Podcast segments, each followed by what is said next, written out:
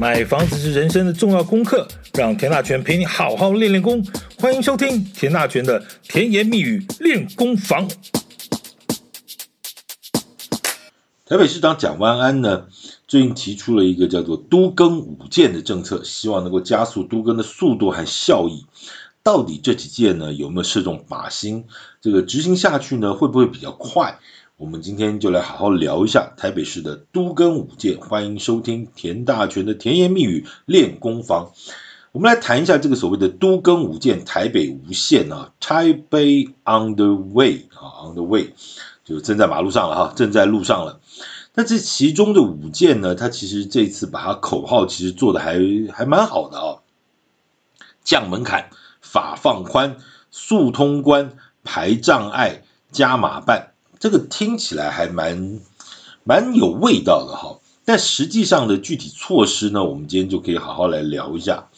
这个这五项行动措施呢，它目标是将将台北打造成为一座安居城市，其实哪个不是了哈？呃，先讲降门槛哈。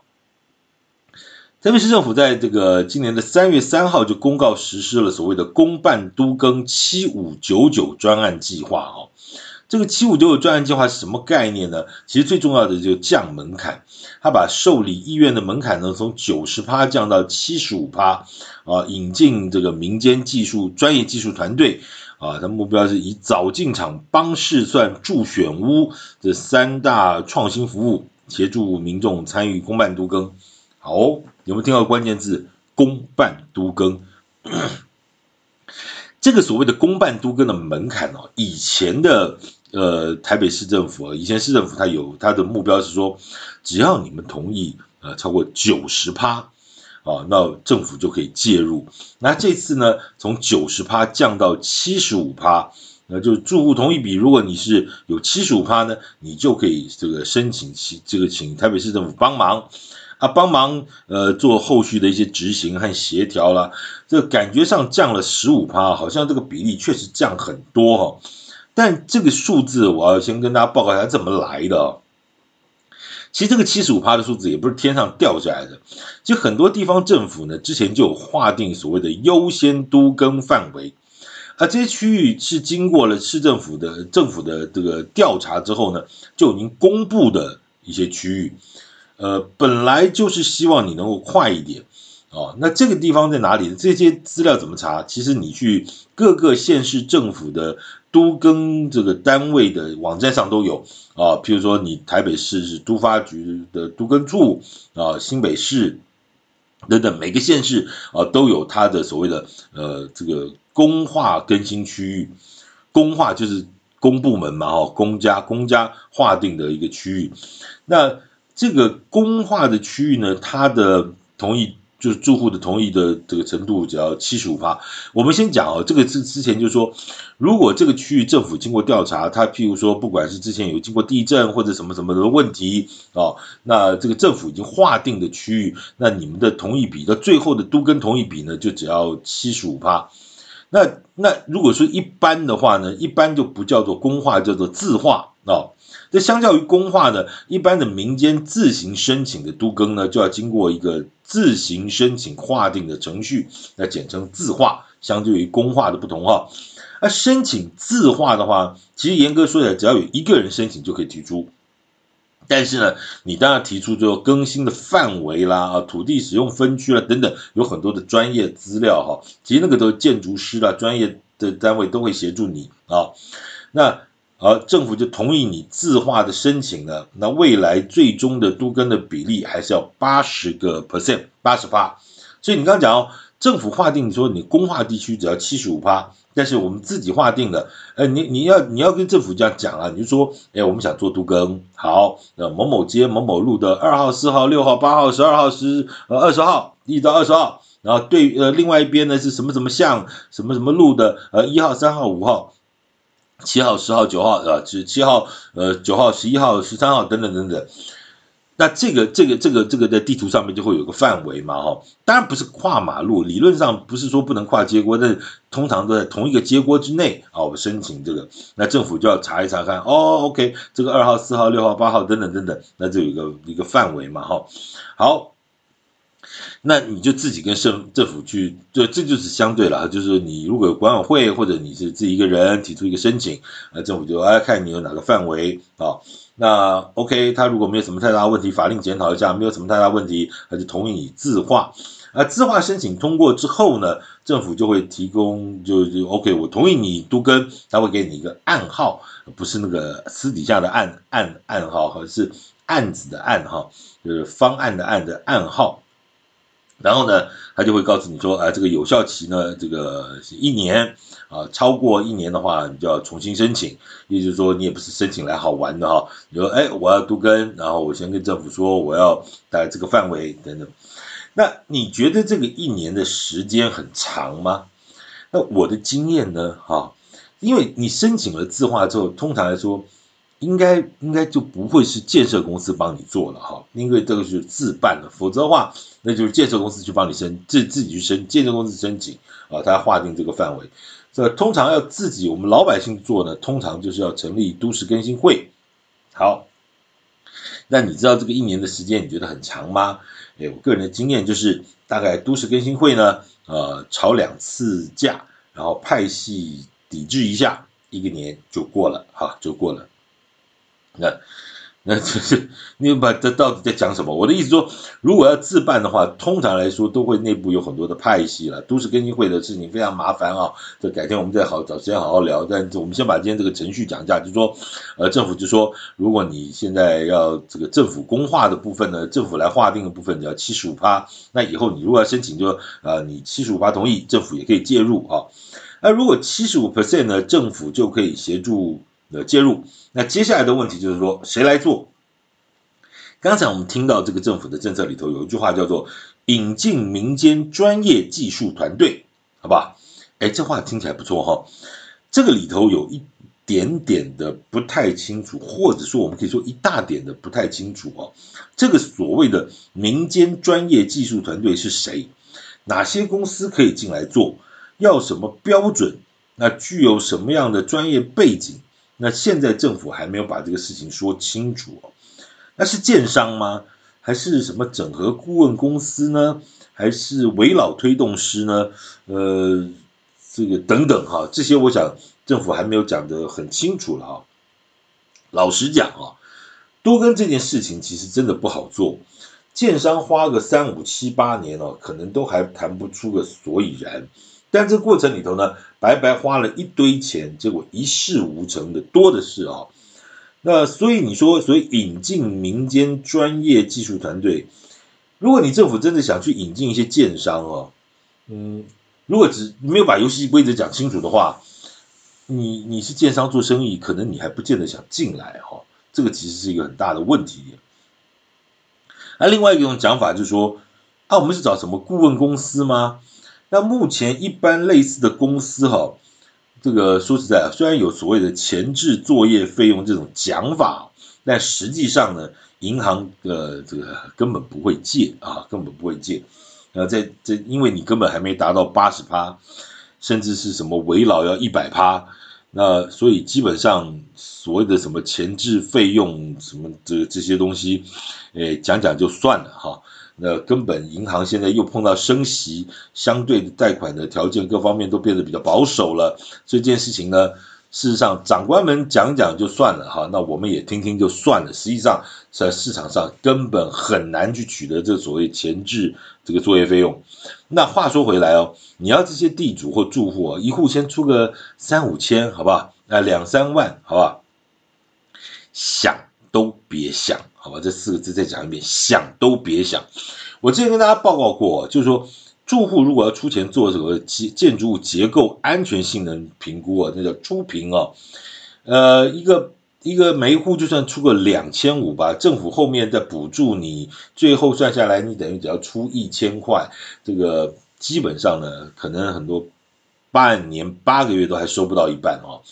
呃，大家真的有这么穷吗？不是，他只是真的讲实在，他就是怀疑这件事情做不起来。哎呀，一两千五算什么东西啊？对不对？那、你出啊？那，这个问题是万一这做不起来怎么办？那那好，你就永远去想那个万一就好了。所以大家那没关系啊，两千五，那我我先代替大家出吧，好吧？你你是到底拿人家什么好处？你肯定以后有分什么好处，所以你才会那么积极热心参与这件事情。好，所以三支箭射下来，拜拜。那连两千五都收不到，你要收什么前置顾问费用？前置费用很难呐、啊，说真的啦，除非这个住户的相对的 sense 比较高哦，否则的话，你大概要收这种万二八千的东西，真的很难收。好，那好啊，那那我请问您，那这个所谓的顾问公司这个费用要谁来付？啊，自己养啊，对不对？自己生啊，那怎么办呢？再来，我说顾问公司刚刚不讲要引进专业这个单位进来嘛？那我说顾问公司进来，你要跟住户谈什么？你要谈什么政策法规吗？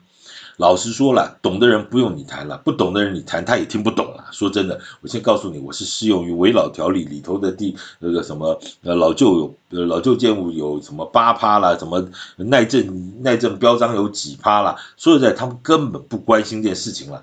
大家其实还就是在意你那些那些过程你都跳过，OK？你就告诉我我能分多分几瓶。但是问题，你要能够分几瓶的前提是不是建筑师要整个做一下法规的检讨？法规检讨还不是说刚才讲那些什么容积奖励的部分哦，你可能要稍微说这个东西，这个这块基地盖不盖得起来啊？那什么北向日照基地退缩开放空间法定停车位到底能够做几个？要做几个？大家一共要几个？这个是不是要检讨一遍？那把改建以后的这些容积奖励啊，算上营建平啊、销售平啊，先算一算。我请问你，建筑师干这些活，人家建筑师是国家考试出来建筑师，要干这些，我要不要费用？那谁给？嗯，我请问你嘛，谁给嘛？这些评估费用这些要不要？要，那整合公司去付吗？还是要住户来付呢？那这先有鸡还是先有蛋？呃，对，现在也没鸡也没蛋。好，对不起，不谈那个啊。呃。好，那问题再来了。刚刚讲了建筑师这些东西要不要费用？要。那不知道谁可以给。那第二个就是，那大家不是说我我可以分多少吗？对不对？老实说，谁说了都不算。你可以分多少？那我们要不要估个价？对啊，再请专业的这个估价师来估一下。那起码要做一个稍微有像样的，做一个所谓的更新前价值试算。好。那这个估价师呢，也是国家考试出来的。估价师帮你算算这些东西，他的费用要给要谁出？虽然不算多了哈，但是来来回回也要几十个万。那我请问你，刚才讲了，每一个住户地主有些做不做这种两千五百块他不会出了，那你说这个几十万，大家先出个三两三万，OK 吗？当然是不 OK 的，好吧？这些钱又要整合公司出吗？基本上不太可能吧。那所谓的引进专业团队，你想引进我进来做，那我搞不好也要打个算盘，我要把它花上个三五七八年。那我公司的管销成本又要谁来出？政府你要养我公司吗？你政府要给我还是借我？哦，我的我的我的我的房租、水电、薪资这些成本算谁的？刚刚讲了啊，那些建筑师、这些估价师怎么样？那些成本算谁的？那政府要借我吗？还是给我？给我有弊端吧，借我有麻烦吧。做成了这件事情都好说，那做不成又算谁的？嗯，我可不可以啊？如果有申请有补助，我就毛起来跟你申请十八个，然后到一个也做不起来，你觉得这里头有没有弊端？那肯定是会有的。你如何界定我是真诚沟通，什么各方面做下来啊，都这个做不起来？那这个算到钉子户身上，不算不不算到这些呃诚恳的市民身上，他就是不同意啊，那个错能怪我吗？那这些成本又算谁的呢？好，还有什么样的公司哈，什么样的顾问公司可以进有资格进来辅导？我请问你看那个标准是成案数吗？还是什么样？如果整合公司啊，你知道吗？其实过去这几年有很多整合公司，讲起来好像都很专业，但实际上它整合完了，最后是把它卖给建商。那我请问你，这条路它算走完了吗？这样算得出来是整合公司的业绩吗？事实上，最难这些整合顾问公司就是说，我要做自办改建，我要跟你们一步一步一直走到底，这才算吧。但是实际上有很多走了三五七八年，还走在马路中间一半的，这到底算不算业绩？那也知道怎么评评估？那好，要看证照吗？我说真的，都更是一个非常实务的公司。你说你有什么十张证照？说实在，你也不代表你能签一份同意书回来，这个完全是一码另外另外另外一码事。那要看什么啊？你公司营业额吗？呃，资本额吗？公司规模吗？这档事跟你会不会做都更完全没有任何关系。你说你公司规额规模两个亿好了，你你就会做都更吗？这根本没有任何的直接关系。所以刚刚讲这些东西，嗯，你你如何去判断这家这个整合顾问公司它是 qualify，它是 OK 的，可以做这件事情？其实它是很很困难去评估它的标准的。而且还有个重点在哪里？就说，呃，这个你做过，就算你做了三个成功的案子，也不代表你第四个案子一个一定能够顺顺利利。因为都更危老都是一样，它全部是一码归一码，很可能你在做第四个案子碰到一根钉子，就把你拖三年，你所有的所有之前过去的利润全部打回原形，有没有可能？多的是，好吧，多的是。所以这个都跟这档事哦，它其实有一个很很纠结的事情是什么意思？就是说，成功的经验哦，你几乎完全无法复制。但是呢，失败的问题却一直都存在，因为每个案子都是 case by case，老的问题都一样啊，但是新的状况会却完全天南地北的不断出现。每一个案子都会因为它的基地位置、基地形状、道路系统、房价表现，从大环境到小环境，全都不一样。这件事情真的有这真是这样吗？太多太多，就讲。台北市叫做天龙国，天龙国中的天龙国叫做大安区，光是个大安区，你差两条巷子，房价就一平差十五二十万，多的是。那你觉得我可以用大安区的平均房价来做我的成本估算吗？这根本没有。平均这件事，谁要跟你平均？你想跟人家平均，还没有人愿意跟你平均，因为最后决定这个数字的是市场。你房子没有挂牌卖出去之前，我请问你，你说你值多少钱？哎呀，我值一百五十万，有人买吗？那又受到外部景气的影响，万一政府现在又给你居住正义一下，你这个一百五喊不到，一百二都成交不了，变成九十八的时候，我请问你，你这个财务计算怎么算？怎么算？还有太多太多变动的主客观因素，而且它还是变动中的，不是说我们今天讲完两个就定了哦。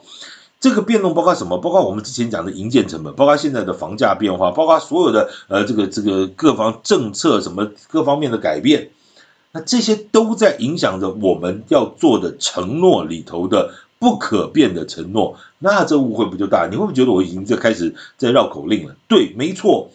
都更是一个最后需要承诺的东西，我要分给你多少瓶，我要分，这都叫承诺，对不对？但是问题，我所有的承诺建立在一个变动的环境里头，我请问你怎么承诺？谁可以给谁承诺？这个事情要怎么说？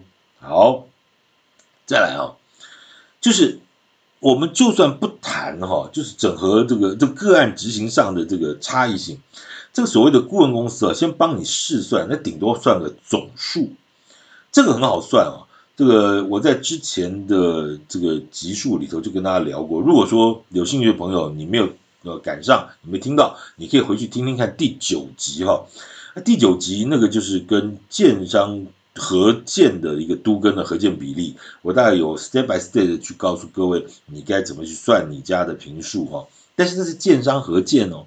如果是自办改建的话，这件事情又是另外一些一件一件事了。很抱歉，这个这个完全不是这样啊。怎么说？如果你是要自干自办改建，那大家就要把自己每一个人的这个的条件拿出来，这个一个萝卜一个坑的检讨一下。好，一楼和顶楼，前栋和后栋，对吧？这个完全一个萝卜一个坑。都是房子，户户不等值。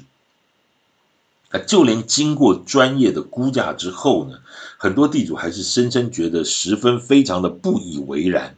为什么？他他总是觉得你把他家这个老房子估低了。那你又把以后的这个新的房子的行情估高了，你有炒房的嫌疑。那何况就是说，如果说今天你还要每个住户，哎，这个凑个一万八、两万三的，大家来凑一凑，我们来做一个估价的事情，马上你就会有很多人说，那反正估出来结果我也不同意啊！我现在为什么要花钱去做这个不同我以后会不同意的事？我我真的不是在危言耸听啊，这都是小弟实际的经验。我也没有把人性看得多么的黑暗啊，但实际上这些状况就是这么回事啊。那我想有都跟经验的朋友，围绕这个实物经验的朋友，那应该都可以了解。那再回来，我们拉讲那个所谓的都跟公司哈。其实公司也是开门做生意的哈，支持政府的政策，我相信你应该没有什么太大问题，当然是应该的啊，也希望政府给我们一个很好的一个发展这个环境。但是我也说真的啦，够好做嘛，也够巴豆了哈，赚不到钱，真的讲实在也是爱莫能助。我否则我请问你，我的公司的租金你你帮我付？我公司员工的薪水你帮我付，水电费你帮我付，在我要做个三五七八年还看不到边的情况下，我请问你，你给你可以 guarantee 什么给我啊？这伟大的这个政府单位，你可以 guarantee 什么给我？那我我话说回来，我那些都没有，我又要让这个地主 guarantee 什么给我？这个都都是一个大问题嘛，对不对？好，再来。刚刚讲了，建商呢，这个有他的考虑，那顾问公司呢，有他成本和营运的考虑。诶，你是不是听听到过？我们是有危老推动师吗？你记不记得这几个字？有、哦？你知道危老推动师怎么来的吗？他基本上危老推动师呢，就上三天的课，考个试就有了啊。那很多的呃专家都认为说，我是危老推动师，我很懂都更啊，我们这种那那我们就再研究了啊。基本上，危老推动师那些资料主要是以危老为主，它跟都更的专业性还有差上十万八千里。我讲十万八千里还算是客气的哈，还算客气的。如果说你拿危老推动师比较叫做大学程度的话，那么都更应该至少是博士学位，甚至说是双博士，还不一定搞得起来。我要先讲，还不一定搞得起来。那当然，为什么政府要做这件事情？因为当时为了推动危老。所以政府这几年，包括政府自办啦，包括透过各个机构的教育训练了，创造了将近两万名的，甚至有人讲两万多的危老推动师哦。它分为 A、B、C、D 四个组，那 A 组是开业建筑师，B 组呢是具有国家证照的专业人员，C 组是相关从业人员，类似像房仲啦，呃等等这些产业的哈。那 D 组就是邻里长和相关社区人士。那以我个个人所接触或合作过的这个所有各种危老推动师之外，很抱歉讲句不礼貌的哈，大概除了 A 组的开业建筑师之外了哈，呃，基本上我认为其他的危老推动师就真的哈，嗯，好，嗯，我没有讲什么哈。那基本上就真的啊，因为因为真的听不懂嘛啊，老实讲，这么困难的一些建筑啦、法规啦、什么这些东西，你不要讲常专业知识、常识层次的东西，大家都没有听懂哦。那说真的，那真的有点误会啊，那真的有点误会。你你你你到底在讲什么？你为什么都给那么的负面的一一个印象？来，我就告诉你，好来，危老牵扯到的东西非常非常的，相对已经是比都更简单了啦哈。但是危老里头呢，它还是见到什么这个建筑的法规啦、建筑技术规则啦等等那些，我们都不讲那难的了啊。但它那个复杂程度，其实还有税的问题哈。你想所有的东西啊，有建筑、有都市计划、有有地政、有税，你光听起来头就有点昏了啊。那这种东西你很难用一个考试考出来，所以呢，大家为了推广嘛哈，那大家就来我们听听看。我们来，如果要考一张危老推动师这张证照有多么难，我就讲一个题目，好不好？大家来听听看。好，这个题目的标题是这个选择题啊，下列何种情况为良性整合？良性哈，很好的，不是那个呃，就是就是正面的意思啊，良性整合。好，一，法规更新，但是不告诉所有权人。好，二，告诉住户。围绕与都市更新的差异。三、收厂商回扣，所以内定厂商。四、拒绝沟通。你你你没有错，你真的听的就是这个题目哈。这个题目我都不要告诉你哪一个是哪个是对的哈，哪个选项是对的。你再听一遍，下列何种情况为良性整合啊？良性是正面的意思。好，这个一法规更新，但不告诉所有权人。二、告诉住户危老和都更的差异。啊，三、呃，这个收回收厂商回扣，所以内定厂商。呃，四叫拒绝沟通。你听听看就好了，你会答这种题目就可以做危老了。你自己觉得呢？你自己觉得呢？那如果说危老都听不懂的话，你还要继续往下谈都更这件事情吗？那我想这个误会可能就大了哈。好，这刚刚只是这样讲讲前面啊。那我们再来就是，其实都更五件，我刚刚第一件才讲到这边了。第二件我们叫法放宽了。那法放宽其实这件事情稍微要稍微聊一下啊，这个稍微要聊一下。因为除了公办都更之外啊，市政府也积极检讨各方面的法令啊，其中包括都市干都更单元及事业计划全面开放并送啊，山坡地危险建筑物的更新，放宽商业区都更后深后院的深度比等法令松绑。我先讲一件事情，这些事情一定要你蒋万安当了市长之后才提得出来吗？那过去柯市府那些团队的人不都还在吗？那你过去为什么不做呢？啊？我不相信蒋万安上上任这三个月就接到那么多的电话，然后于是发现哇，这件事情就可以做。你过去这些这些长官们这些都都不见了吗？好，好像都还在吧？哦，那为什么你过去不做？啊，那这个市长没有魄力，我觉得也不全然吧，也不全然。我觉得这件事情好了，那个我们不用骂的啊。我觉得我们基本上是还是肯定啊，起码有一些进度。那这些细细琐琐的法令啊。我们要讲的，他的问题在哪里？就是说，呃，这个台北台北市过去像文山区哦，像内湖区啊，其实有很多的山坡地啊。那新北市的幅员就更大了哈。那这个过去以前有所谓的山线区，就山坡地限制开发的相关的规定。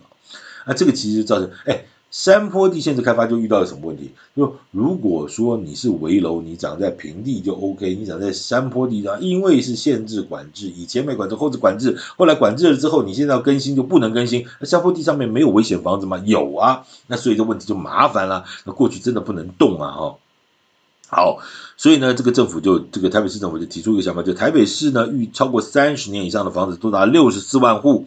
那占所有户数的七成二啊！这次推出的都更五件呢，是否研拟这个修修改山坡地危险建筑的都市更新啊？只要这些东西能够好，能快一点，如何如何？我真的很想说，你以前都不知道这件事吗？那为什么过去没有做呢？我说，我说，我我真的对这件事情很有意见啊！哈，大概两年多前，我有一个这样的案子在文山区，它就是山线区，但是我。真的，这个求爷爷告奶奶，一九九九打到爆了。问到市政府的长官，这位长官的官威呢，基本上就很大，他就给我四个字啊，不叫三民主义，叫依法办理啊，这件事情就下课了啊。那但是没办法啊，人家住在那个围楼里头，确实有他的问题啊。